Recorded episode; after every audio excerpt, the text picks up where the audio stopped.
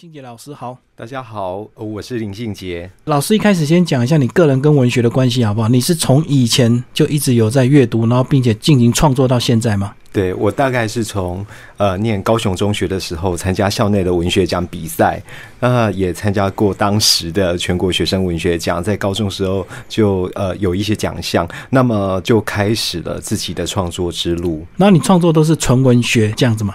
大致上是这样。那当然就是这几年的创作风格有一些小小的改变，譬如说前几年跟学生一起合出了一本叫《慢行高雄》的旅游书，嗯，那是比较实用性质的，然后写吃喝玩乐的。那么以前大概都是以纯文学的创作，譬如说新诗、呃散文啊这样的文类为主。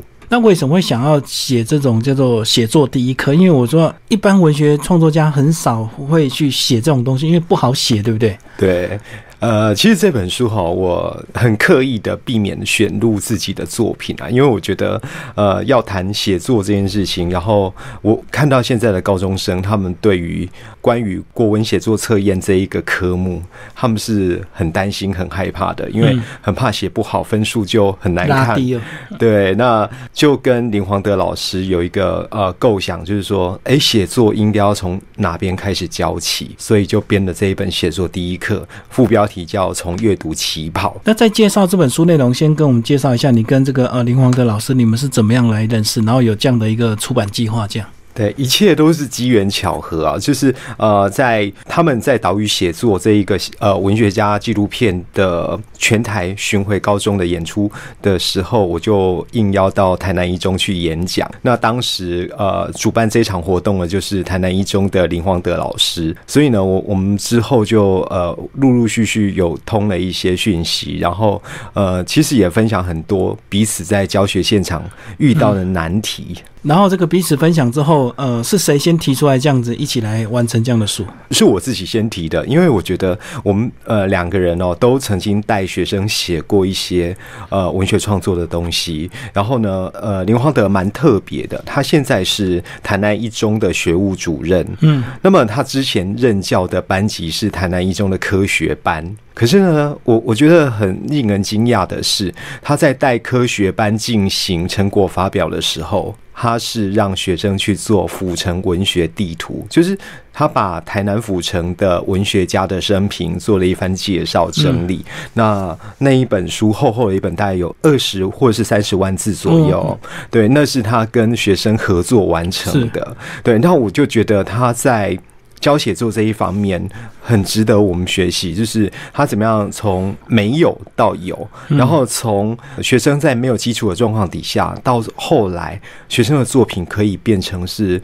关于台南府城的一本畅销书哇！相信一本这么二三十万的字，这个里面要花很多时间跟这个呃文学跟台南当地的一些很多东西做结合，才写得出来这样的一个东西，对不对？对啊，而且他不是跟社会组的学生一起写的，他是跟科学班的学生，就是理科生一起写。所以照样科学班应该文科比较弱，就对。我觉得一般都有这样的偏见，或者是呃有有这样的呃预设嘛。可是当他们真的去做的时候，那个作品是非常精彩的。好，那我们今天就来聊这本书《写作第一课》。那为什么第一课是从阅读起跑？呃，因为我们谈到写作一开始不是要学怎么标点符号啊，要学一些什么呃拟人法、啊造句法或譬喻法吗？为什么是从阅读开始？我自己认为啊，就是我在我创作过程里面，我通常都是先看到。很吸引我的作品，然后我才有了创作的冲动。嗯，所以写作这一第一课这本书，我我真的很希望，不管是普通读者或者是高中生看到这个书的时候，是可以刺激到自己的创作的冲动的。嗯，就直接告诉他们那些好的作品，才激发他们想要创作的那种念头，就对。对。那二十八篇都是国内的这个作者，那为什么你们会决定用国内，而不是参考国外的其他那个可能是更有名或者是诺贝尔文学奖的那？些呃散文作品呢？对，呃，国外教写作的这些书啊，不管是教论文写作，或者是教考试作文，或者是教呃小说创作这一类的书，其实在台湾翻译的蛮多的。嗯，对。那可是我我觉得，因为语言跟文化的差异啊，他直接用到课堂上给学生看的时候。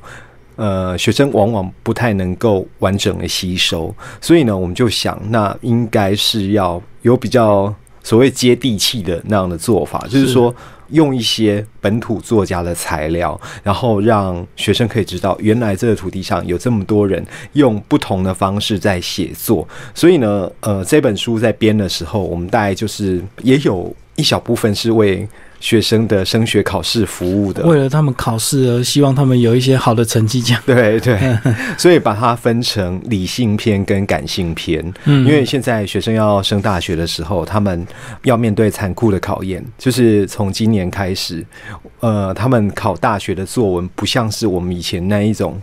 单一一个题目的作文，嗯，那今年他们是八十分钟之内要写完两篇完整的作文，对，变成两个主题就对，那个难度非常高，而且一题是感性，一题是理性，嗯嗯，那今年的学生表现其实蛮惨的，嗯，所以呢，大考中心他们就呃把考试时间又延长，延长为九十分钟，那也一样也是写两题作文，一题感性，一题理性。那为什么我们这个学生那个普遍作文能力都比较差？是不是因为他们花了太多时间在读这个课堂上的东西，他们没有大量的阅读吗？呃，我觉得没有大量阅读应该是一个蛮蛮严重的问题。还有一件事情就是，学生很习惯用手机在写作嘛，嗯，很习惯敲键盘写作，所以他们现在手写的能力，就是直接在纸笔上操作一篇作文的能力，其实是呃不如以前。因为用手写真的，我自己现在也不太手写，因为真的太酸了。嗯，真的，一笔一画这样写，跟敲键盘真的差很多。对，那我我觉得，尤其是那么短的时间哦，就是八十分钟也好，或九十分钟也好，要写出两篇完整的文章，那个难度真的。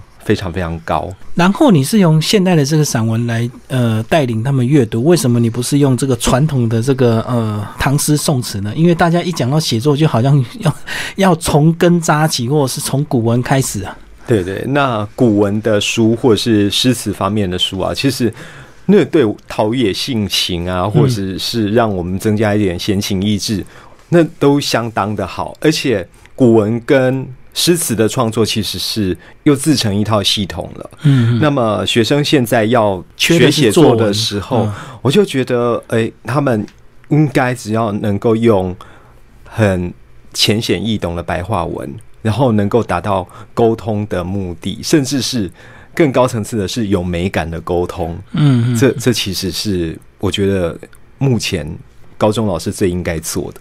然后二十八篇散文就是二二十八位作者。那你们当初在选的时候，有没有彼此有没有沟通，定一个什么样的一个标准？哦，我们其实每个人哦，都各自先圈选了三十篇台湾作家的文章。嗯嗯，对，那当然就是为了要均衡理性跟感性。嗯，其实理性跟感性没有办法截然二分的啦。对对，可是为了那个方便分类，我们还是各选了。自己理想中的篇章，十五篇理性，十五篇感性，嗯，然后到最后就是联络授权的时候，一定会有一些状况哦，所以有一些可 他可能不愿意就对，对对，所以授权的状况如果不那么呃理想的话，我们可能就会抽换，然后就再调整一些选文的篇章。不过这整本书选的基本上都是我们彼此。都有偏爱的作品，或者是我们很偏爱的作家。呃，有没有彼此两个都刚好是选到同一篇的？呃，这种几率大吗？其实我们都是已经勾勒出来。譬如说，我我很喜欢张曼娟老师的作品，王胜宏的作品，所以林黄德选了，我也选了。可是选的篇章是不一样的。哦，然后之后就会再调整一下，就是我们会希望，哎，看是不是以这个作家。比较近期发表的作品为主，嗯，然后比较能够跟时代对话。哦，因为如果创作期间太久的话，可能这个学生读起来比较无感，就对。对对，嗯，我相信这个应该很多作者接到你们这样的咨询，应该都蛮乐意的，因为毕竟能够再次帮他推广他的作品。对，那当然也有一些作者也会参与到编辑的那种状态里面，他们就会哎觉得自己好像有其他篇章。更好，更好，所以他他会提供呃更好的篇章给我们。那这样子等于是整个书的这个呃沟通期要蛮久的，就对了。因为等于是你们公司选篇章讨论，然后呃联络，然后邀请授权，就比较花时间了。对，授权真的花去不少时间。然后每一篇的你们就是各自独立，然后自己写下自己的一些解析嘛。对对，嗯哼哼。那接下来是不是就来帮我们谈谈这二十八篇这个呃选一些你比你选出来的一些章节吧？我现在谈一下，就是林达阳的作。作品啊，是我选的啊。林达阳他是在目前七年级生里面最被瞩目的一个台湾的当代的散文家。那他在高中校园里面的影响力也非常大，尤其是很多少女都很喜欢他的文字。是对。那其实他的这一这一系列散文啊，它都是短文，短文的这样的形式。那这是从他日本旅行的一本书叫《恒温行李》里面选出来的，是对。那这一篇是我我特别喜欢的，但是后来在协调工作分配的时候，是林黄德老师帮他写导读。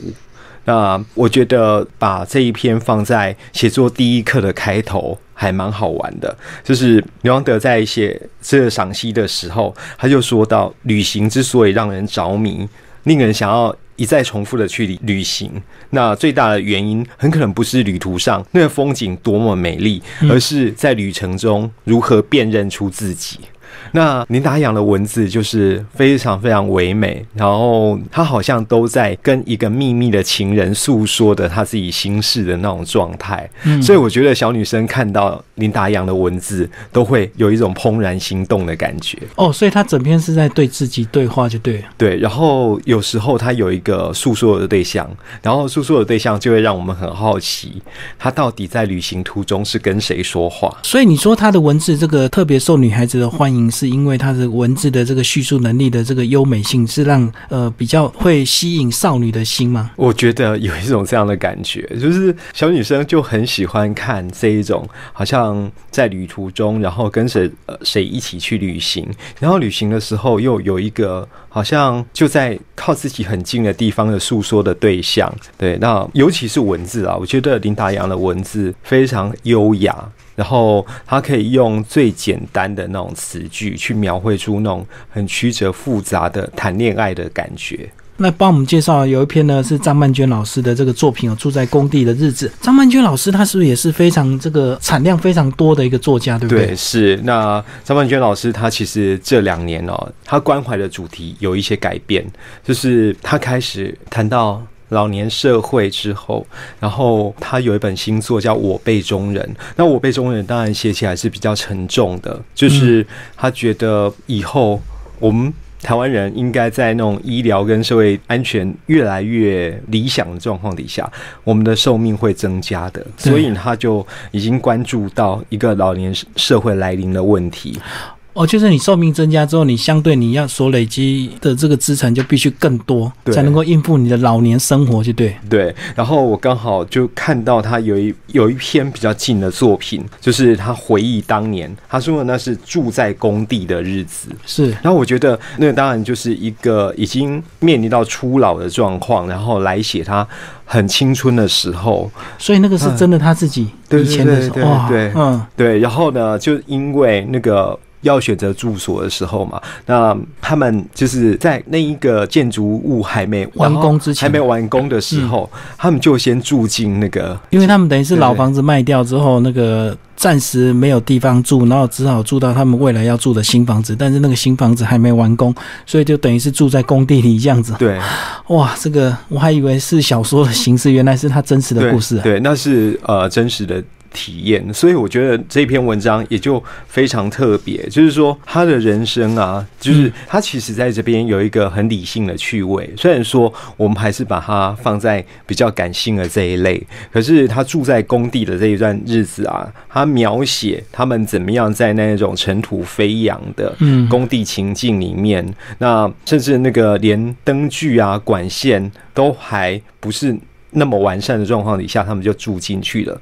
那他就说，这好像是一个人生的隐喻。他觉得他住在工地的那个暑假，他的人生也一直挂着那个施工中的那个牌子。然后，这好像是脱离我们一般人居住的日常。它是一种非常奇特的，然后不寻常的状态，然后一切呢都好像是过渡期，一切都会变好。那我觉得就是上半圈就有这样的一个乐观，或者是这么坦然的去面对。他当下问题的，因为他最近在照顾年纪比较长的父母的时候，他当然也有一些心酸，或者是有一些痛苦，就写在他的《我辈中人》里面。那这当然就是也跟他以前住工地的那个日子，他觉得人生一直都是在施工中的状态。有时候我觉得人生好像很难 很难会达到一个所谓的这个到底好或多好的那种境界。当你总算说慢慢感觉说我从谷底往上翻起来，然后慢慢的人生比较顺利，或者是工作比较顺利，可能突然又会有人生的一些意外，对不对？对，真的很难完工。对对，所以永远你都要一直面对生活的一些困境，就是永远都在施工中。那其实我看这边真的是很压抑，是他们连上厕所都要这个借用隔壁已经暂时装修好的这个房子，而且是有时间性的。对对，目前应该在台湾已经找不到这样的，也不可能有这样的体验，因为工地不敢让你住啊，因为万一有什么状况，也是这个会有问题。所以我相信那是蛮久的，这是几十年前的事情。对对对，哦，光是这篇就让我这个感触非常多。来讲讲这个后面的解析，好吗？那解析的部分其实是这个连黄德老师写的啦。然后反正就是我可以来读一下，就是呃，连黄德老师他在谈张曼娟的这篇文章的时候，他就说，那旧房子卖掉了，新房子的工程却延宕，还没盖好，回不去旧家，只好暂时栖身在新居的工地现场。那作者呢，张曼娟就把它当做一次有趣又刺激的经历。嗯，他他是用有趣跟刺激，对，并不是悲惨。对对对，那一般人都会觉得这是很悲惨的。那不论在现实中亮起未完成的灯号，或者是人生中挂起施工中的牌子，都其实不能阻挡一个人享受生命，也不能制止一个人实现自我。所以，这是一个享受生命跟实现自我的。重要的课题，那这是林煌德老师最这一篇，哈，就是张曼娟老师的文文字的诠释。好，那我看到下一篇呢，这个特别想请你介绍，虽然他也是林煌德老师解析哦，因为陈雪我是最近才看到他的一个脸书的动态，他的脸书动态就是提到关于同婚的这个问题，对不对？他希望跟他另一半能够真正的这个结婚这样子。嗯，哎，所以陈雪老师是帮我们介绍一下。呃，陈雪的作品其实是以小说为主，嗯，好，然后他其实。也是要谈台湾的同志小说里面啊，都无法回避去谈陈雪的作品。像陈雪最近旧作重出那个《恶女书》，她是从什么时候开始这个公开承认所谓的这个呃她的这个形象？她其实很早很早，大概呃十多年前哦，就是所以算很勇敢的这个第一批的这个承认的文学家。对对，那他呃是五年级生嘛，所以应该也是非常非常早就开始写他跟他的另外一半一起生活的状态。对，那帮我们来介绍这篇好不好？关于原谅。好，那关于原谅这一篇，我觉得不只是在写同志之间的原谅的主题，它其实可以扩大来讲，就是我觉得这也是我们中学时代。很需要被教养的，就是在感情里面，你如何原谅别人，如何被原谅。那我最近才在陈雪的脸书上看到，就是他在谈分手这件事情。是，如果面对对方背叛了，或者是对方心已经不在自己身上了，那陈雪就很潇洒的说：“我我们就应该连原因都不用问，嗯，就让他走吧。”对，那这可能是可以让某一些悲剧不要发生的方式。哦，因为知道原因之后，可能会造成你更大的情绪的波动，对不对？对。反而这个，因为感情已经破裂，无法挽回了，那也不需要知道原因的。往往最真实的原因呢，是会最伤人的嘛？更残酷，就对。对，更残酷。对，那在这边呢，他其实是呃，用一个第二人称的说，哎，现实中的你怎样怎样，然后呢，你说你跟另外一个人分手了许久，然后呢，呃，就是也已经跟别人谈恋爱了，那。这样的情境底下呢，然后陈雪就好像在跟她的一个很亲密的朋友对话，然后从别人身上的故事来讲，诶，有人说不爱也是一种爱啊，这一句拗口的话就是双方在没有能力继续相爱的状态底下，发出最后一点力气去阻止伤害。好，然后呢，不管是失联啊、断讯啊。那这可能也都是一种爱的方式。你这样讲，就是说两个人如果彼此无法再爱下去的，不管他用什么样的方式来分手，那也是一种爱。因为如果再勉强再下去，可能会造成最后彼此的伤害。对，这个大家有点难理解，可是还蛮有道理的。对，那大家都可以想到这么深的道理的时候，那陈雪又继续说：“你什么都能理解，但你会生气、会难过、愤怒、悲伤。”然后找不到情绪的出口。我觉得人的困境就是这样，我我们理性上会告诉自己我应该怎么做，对，可是就感情上就是做不到啊。所以呢，呃，陈雪就用一个第二人称的你来告诉他倾诉的对象，就是说，我想对你说，表达愤怒。凝视愤怒，看见愤怒之所在，愿意把这一种愤怒呢表达出来，那这样或许就可以找到出口，而且这时候的自己就有机会承认：是的，我受伤了。那表达完情绪之后，证明你受伤了，最后当然就选择原谅。所以这边就写着关于原谅的这样的一件事。那接下来我们来聊聊你解析的一些文章。好，在写作第一课里面呢，其实我们花了蛮多时间去找一些可以让大家。去讨论一些公共议题的作品，嗯，所以呢，在这呃谈谈理性的这种呃思维的时候呢，我就选了一篇李豪仲的《杀人魔》。好，那李豪仲呢，他长期生活在北欧，那。呃，他在北欧的观察里面呢，其中这个杀人魔的事件，他是震惊全球的，因为这当时这一位就是持枪，然后呢，毫无目标这样随意扫射的，就大屠杀，对对对，那屠杀了当地的居民。那当然，这一个杀人魔，他的名字叫布列维克嘛。那布列维克呢，他其实就被关进监狱，而且呃，后来就是。最严重那种刑法，其实是让他关进那个独居牢房，就是让他不要跟呃任何犯罪的其他的一些有所接触人，就呃让他们不要接触了。那挪威的媒体啊，其实到现在都还一直非常关注这个当时的杀人魔布列维克的状态，所以呢，呃，我们也。常常可以在媒体上知道他在狱中的表现如何。那么挪威呢，其实是非常讲人权的地方，所以呢，他呃，挪威的某一些做法是会让呃大家认为是匪夷所思的。那这为什么很适合放在台湾社会来讨论？因为我们台湾社会只要碰触到。死刑或者是废死的议题的时候，就会有很多很多那种过度呃激情、过度情绪化的那一些论述出现，那么就没有办法继续谈得更深了。所以，我我就希望借由一个跟我们现实比较远的事件，就是布列维克这个杀人魔的事件，然后来谈，就是我们对于死刑到底。有怎么样的那种感受？那这个布列维克他在服刑期间呢，他因为不能上网，也不能跟其他呃受刑人互动嘛，好，然后他要等到刑期二十一年期满之后，才有办法出狱。可是他仍然有基本人权哦，他的人权我觉得看了真的会让我们觉得匪夷所思。可是挪威人真的做到，包括独居房里面他可以打电动，对，然后也可以在专属的健身房里面练身体。然后呢，呃，玉芳在为这个布列维克送上电动玩具之后啊，那布列维克隔年他竟然还提出要求，嗯，他想要要的更多，他希望自己可以去念大学。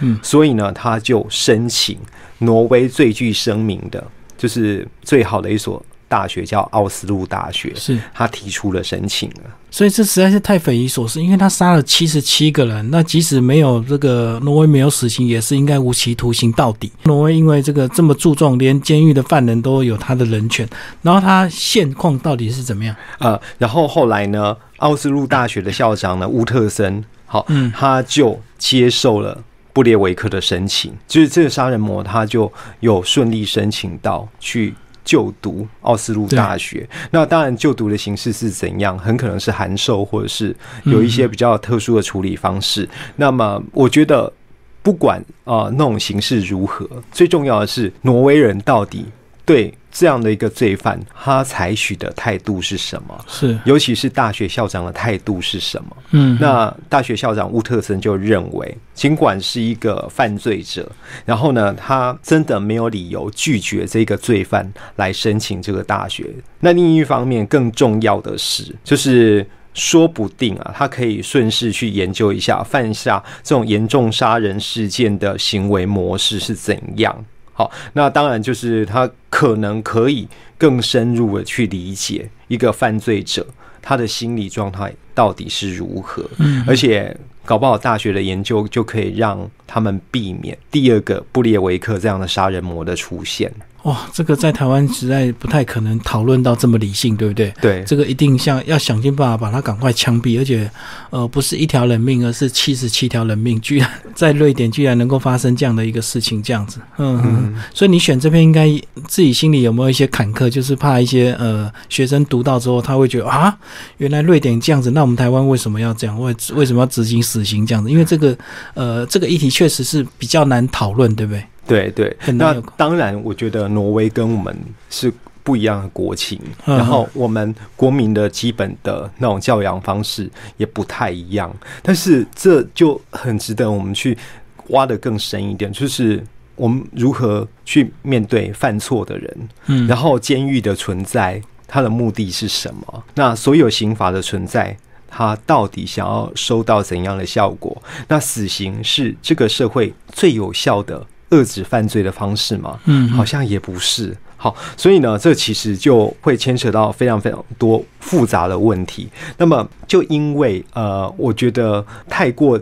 贴近自己生活的例子啊，很容易让我们情绪高涨哦。所以你挑国外的例子，大家比较能够理性的探讨，对对。那当然，有时候我还会补充一些，就是美国的犯罪心理学的研究给学生读。那当然，那那个作品其实没有收在这本书里面，是陈若章老师的研究。是对他，他其实是犯罪心理学的。专家，所以呢，他研究了很多监狱里面的刑案，就是那种感化教育到底有没有用。嗯，然后在美国有那种很极端的犯罪者，他表现出来的状态也是让我们觉得很可怕，就是某一些罪犯，当他接受到。越完整的感化教育，越良善的那种道德教育之后，他出来犯案的那种残酷的程度，会比以前更加强烈。哦，因为他可能更有智慧啊，很 很可能是被这种道德教训压抑的太久，所以他的反弹的力量就更大。所以人性到底是什么？这其实也是我一直疑惑。然后，当然就是我觉得重点不在于说我们可以从这篇文章里面找到一个完美的解答。而是，而是借由这样的文章，让我们去想更多的事情。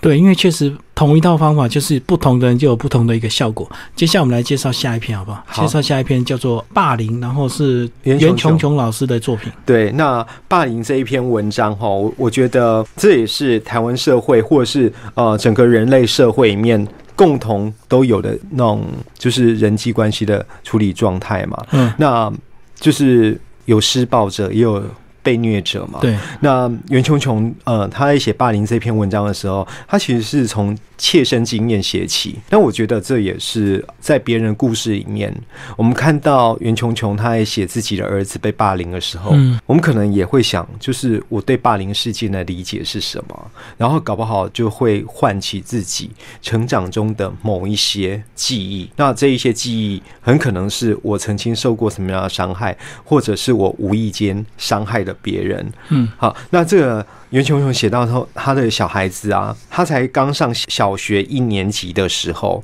就回家来要十块钱。嗯，那十块钱到底是要做什么用的呢？那其实这一个小孩心里很清楚，他编了很多理由要跟妈妈要十块钱，可是呢？这小孩的目的却是要拿这十块钱给他的同学，就是有人勒索，就对。对，因为坐在他旁边的那个学生，每天就叫袁琼琼的孩子拿十块钱到学校来给他，不然就要捏他的脸。所以呢，这一个十块钱被袁琼琼写了一个很好很好玩的名词，叫做免捏脸费，就是有有这一个十块钱，他就有钱就不用捏，对，不用捏了。对，那这其实就很类似收保护费的那种状态。啊，我们真的很有点想不到，就是怎么才小学一年级，对，就会有这样的心思去做这样的事情。那这小朋友在收这个免捏脸费的时候，去进行霸凌或勒索的时候，他真的知道他在做什么吗？嗯哼。然后我就会想到，就是有一个大陆作家野夫，他呃写过的文章叫《残忍教育》。他觉得在文革后的成长的一代啊，都有一种残忍的本能。嗯，好，那这个残忍是被社会集体教养出来的。嗯嗯，那他说呢，残忍或者是这种暴力啊，往往都有一种游戏的特质，看起来好玩啊，就是看起来好玩，可是它的本质却是残忍的。那这个霸凌事件往往也是这样，就一群人好像很热闹，玩得很开心，可是它的本质是暴力，是残忍的。对，所以呃，袁琼琼就因为儿子遇到这样的事情，他才慢慢去挖掘，哎，原来人类社会的霸凌状况是怎样。所以霸凌这种东西，是从以前到现在其实都是有的。那这个呃，有时候霸凌者他们自己本身并不觉得他们在霸凌，对不对？对对，嗯，那呃，后来袁琼琼也是想要把时空拉开吧，他写了一段是美国麻州的案子。对。哈，那美国麻州这一个呃，在二零一一年五月哦，其实不久之前呢，二零一一年的五月，是麻州通过反霸凌法案。那之所以会有这个法案呢发生，是因为二零一零年的时候，在麻州的某一个高中发生了霸凌事件。嗯哼，啊，有一个十五岁的女孩，好，她不小心被学校的一个风云人物看上了。然后学校这个风云人物是一个帅哥啊，就喜欢这个女生，所以很多女生就吃醋，就对。那其他女生就吃醋，就集体啊来霸凌他，而且发动所有的人脉、所有的那种关系来对付这个普林斯这个女孩，然后想要让她在学校里面混不下去，而且呢，常常是用呃各式各样的，譬如说，我们教育部在宣导的时候，常常会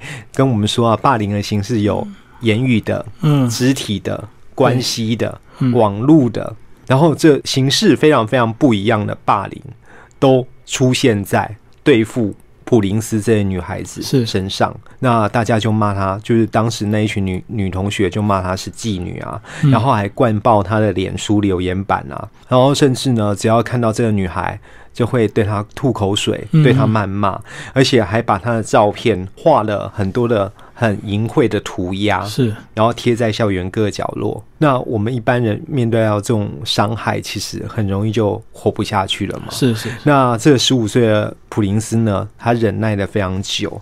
然后有一天在回家路上，那有一台载了很多学生的车子一路跟随着他，然后一边跟一边骂他是贱货。嗯嗯。好，而且还把捏扁的那种汽水罐丢在他身上。对，然后。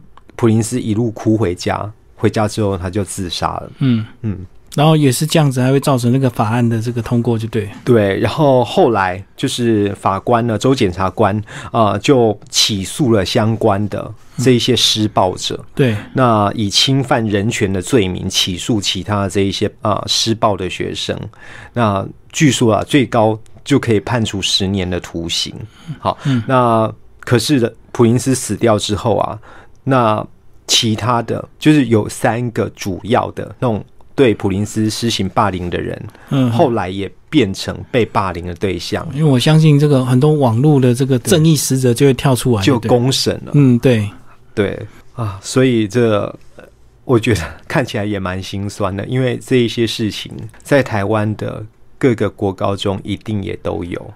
对对对，而且这个现在又有网络这个发达的关系，所以说如果你今天霸凌别人，哪一天如果被网络传出去的话，你就要小心，就会有一群人一样会反过头来霸凌你这样子。嗯，对。所以这样子，哎，把选这些文章，呃，带入一些社会议题，所以这应该是你更深层的一个思考，对不对？并不是说纯粹教学生进行一些文学创作而已。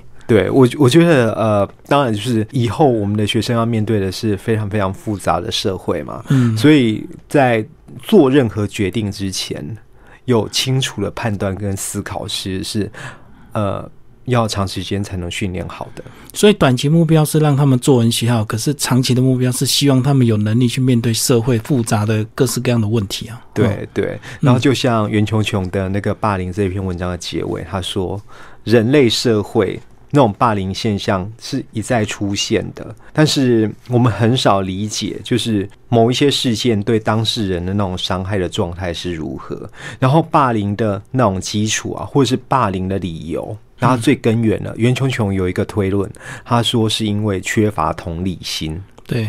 对，然后我觉得这也是台湾人很需要学习的，就是能够同理别人，然后适时的展现出自己的同理心，嗯这才会让社会更进步。好，那接下来我们来介绍一篇这个呃德国为什么没有博爱做，陈思宏所写的哦、来帮我们介绍为什么德国没有博爱做。好，那在写作第一课里面呢，就是有两篇跟博爱有关的文章，其中有一篇是比较哲学性的思考的，是杨照所写的《博爱是什么》。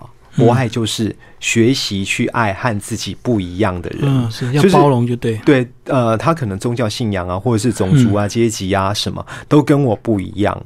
那真正的博爱，应该就是去无条件的爱任何跟我不一样的人，是，嗯而不是只爱跟我同类的。那当然就是这可以扩展出来去谈很多的公众议题啦。就是我们面对不同的人的时候，我们如何去实践爱的能力。那么另外一篇就是陈思宏，嗯，他在德国生活，对，那么他就写到。德国有没有博爱座这件事情？那德国其实呃，他们有一个非常可爱的那种椅子的标签，然后呢，上面呢会贴一个那个十字的那样的符号。那这个其实是他博爱座的那种意思是，好、生长者的座位。然后呢，跟台湾使用的这个博爱座的词汇的概念其实不太一样。所以呢，德国有没有让座文化，或者是德国的捷运局到底有没有宣导让座的礼仪呢？那其实这都是任何一个文明国家会宣导的，就是让座这一个行为，那是会跟当地人的生活模式比较直接关联的。那陈思宏就说他自己的观察嘛，每一个人在地的生活经验不同啊。然后德国在陈思宏的眼中看起来好像是没有所谓的让座文化的。嗯好，那这当然也跟每一个城市啊，或者是每一个村落、啊，他们彼此之间也有某种程度上的差异。所以呢，陈思宏就说他个人啊。他自己的身体在感受德国的空间的时候，他并不常看到德国有让座这一件事情。然后呢，长者很少会要求年轻人要让座，然后年轻人通常也不会主动的去让座。嗯，好，那但是有需求的时候，他认为德国人就会亲自开口说，譬如说，哎、我我真的很需要怎样，然后我我。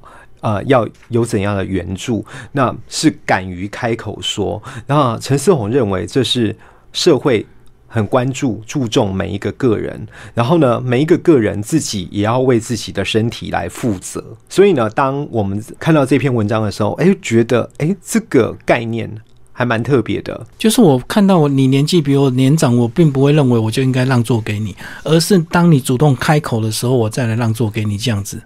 那变成说这个呃所谓的长者，或者是你今天身体不舒服，你要为自己的身体负责。如果你真的有状况，嗯，你应该是自己主动提出需求，对。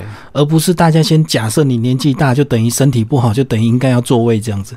对，所以陈思宏有一段叙述，我觉得还蛮好。他说：“来搭乘任何交通工具啊，就必须为自己的身体负责，而不是去仰赖陌生人的慈悲。哦那真正的身障者在搭乘公车、地铁的时候啊，其实德国司机都会走出驾驶舱，拿出。”相关的工具协助这一些乘客上车的，嗯，嗯就是说，真的有需要的人，他们就可以享受到这样的对待。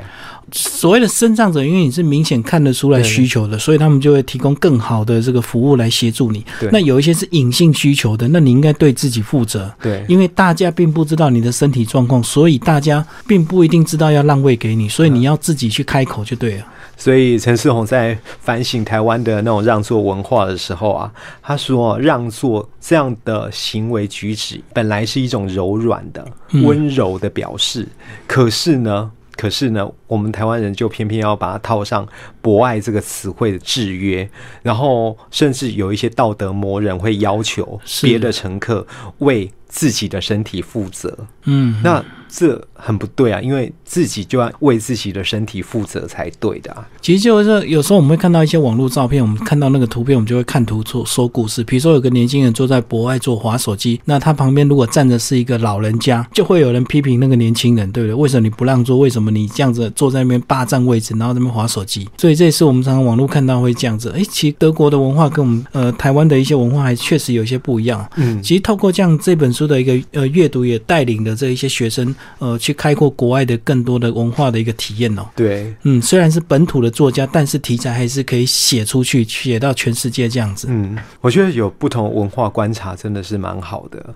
最后来帮我们总结一下这本书吧。你希望这个呃目标读者就是一些学生吗？哎、其实我我觉得目标读者应该是所有的呃社会大众。对对对，有国中毕业以上的这样阅读能力的所有社会大众，都是欢迎一起来阅读这本写作第一课。因为呃，我在序文里面说到的，写作真的是一辈子的事情。嗯，我们每一天都在运用写作能力，划手机的时候、传讯息的时候，然后甚至在写企划案、嗯写一些公文报表的时候，都是需要用到写作能力的。那如果真的写作能力想要精进的话，那不如就是从阅读开始。好好开始读书，而且这本书特别的是说，因为它是二十八个章节都是单独独立的，所以听众朋友可以照你自己的兴趣来读啊、或者是挑你熟悉的作家开始来读，这样子不用真的从第一页读到最后一页这样子。对，就把它当下午茶一样，嗯，每天吃一小块，吃一小块，其实很快就可以读完了。对，随时读一篇这样，挑你有兴趣的这个作品的这个名称，或者是挑你有兴趣的这个作家开始读。好，今天非常感谢我们的这个呃林庆杰老师为大家介绍他的新书《做第一课：从阅读起跑》，呃，蔚蓝文化所出版。好，谢谢。谢谢。